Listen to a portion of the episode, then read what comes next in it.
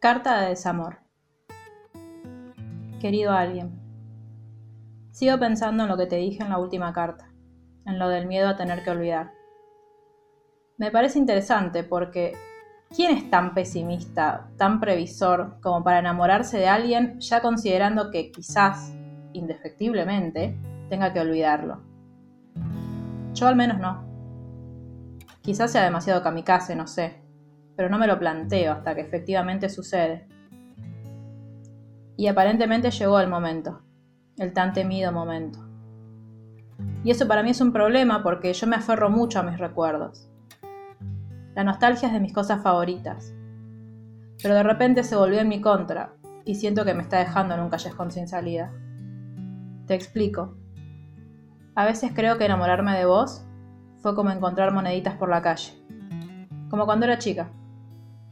Caminas con tranquilidad, como cualquier día, concentrada en tus cosas, hasta que algo brillante te llama la atención. Y te frenas en seco, para comprobar lo que es. Pero al segundo te lanzás sin pensarlo a buscarla. Te la guardas como lo que es, un tesoro, mientras pensás en todas las cosas que puedes comprarte con esa moneda.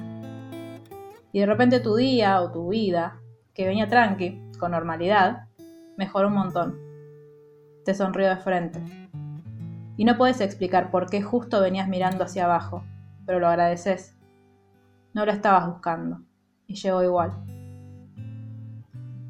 Tengo un montón de moneditas guardadas que tienen tus palabras favoritas, las mil variedades de tu sonrisa, el perfume de tu ropa, alguna que otra discusión que te gané, incluso el gusto a las incontables cervezas que nos tomamos juntos.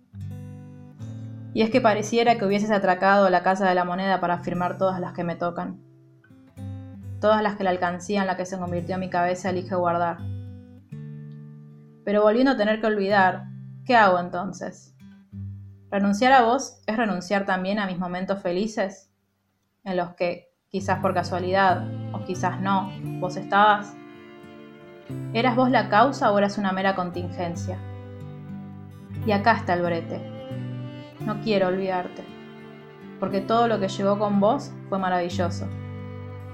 Pero si recordarte es quererte, ¿cómo se escapa de eso?